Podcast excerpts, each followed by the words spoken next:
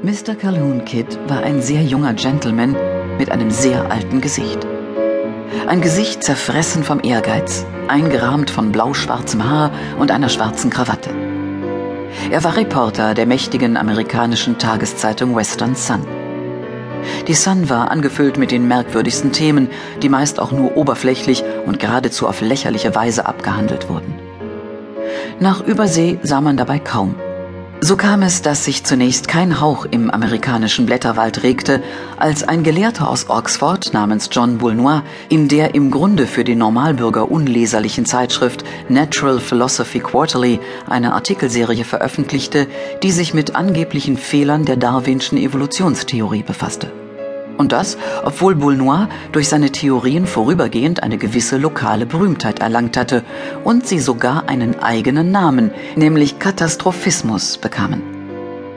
Diese Namensgebung, die Erschaffung einer neuen Wissenschaft, sorgte dann letztlich auch in Amerika für Schlagzeilen. Darwin frisst Dreck. Gelehrter sagt, die Katastrophe wird kommen, hieß es da. Also wurde Calhoun Kid aufgefordert, seine schwarze Krawatte und traurige Visage in Richtung Oxford zu bewegen, wo der Gelehrte John Boulnois lebte. Dieser hatte in einem Augenblick geistiger Verwirrung dem Interviewtermin zugestimmt und ihn am folgenden Abend auf 7 Uhr bestellt. Die letzten Strahlen eines Sonnenuntergangs lagen über Camnon und seinen bewaldeten Hügeln, als Calhoun Kid eintraf. Zwar hatte er die Adresse, war sich aber doch unklar, wo er das Haus des Gelehrten finden würde. Auch war er neugierig auf die Umgebung und die hier lebenden Menschen. Es schadete nie, sich vorab ein Bild über die Bevölkerung zu machen, das man dann in seinen Artikel einfließen lassen konnte. Daher betrat er eine gute halbe Stunde vor dem Termin das nahegelegene Wirtshaus The Champions Arms. Er läutete die Glocke in der Wirtsstube und musste eine Weile warten, bis jemand kam.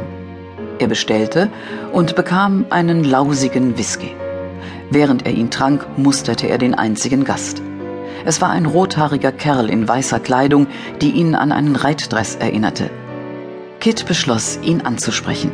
Ach, äh, entschuldigen Sie. Ähm, könnten Sie mir den Weg nach Grey Cottage beschreiben? Haben Sie kein Navi? Ich bin nicht mit dem Wagen hier. Aha. Sie wollen zu Jean Boulnois, nehme ich an. Das stimmt. Kennen Sie ihn? Nur flüchtig. Ah ja. Ist es denn weit?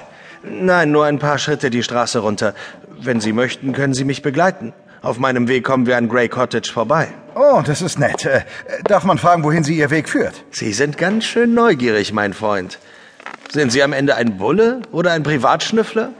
Um Himmels Willen, wo denken Sie hin? Äh, nein, äh, entschuldigen Sie, dass ich mich noch nicht vorgestellt habe. Mein Name ist Calhoun Kidd. Ich bin Reporter von der Western Sun. Ich schätze, auch bei uns gehört ein gewisses Maß an Neugier einfach zum Beruf. Ah, ein Amerikaner also. Ja, so ist es. Und da interessiert Sie ausgerechnet Mr. Boulnois? Nun ja, seine kontroversen Thesen zum Thema Evolution und Darwin haben bei uns für einigen Wirbel gesorgt, ja. Und ich dachte immer, Claude Champion wäre unsere lokale Berühmtheit. Natürlich ist uns Mr. Champion ebenfalls nicht unbekannt. Auch über ihn habe ich schon geschrieben. Ein erfolgreicher Sportsmann, Politiker und Kunstliebhaber. Reich, eloquent und angesehen.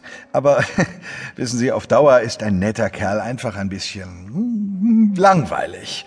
Er wird halt nicht so kontrovers diskutiert wie Boulnois und seine abstrusen Philosophien.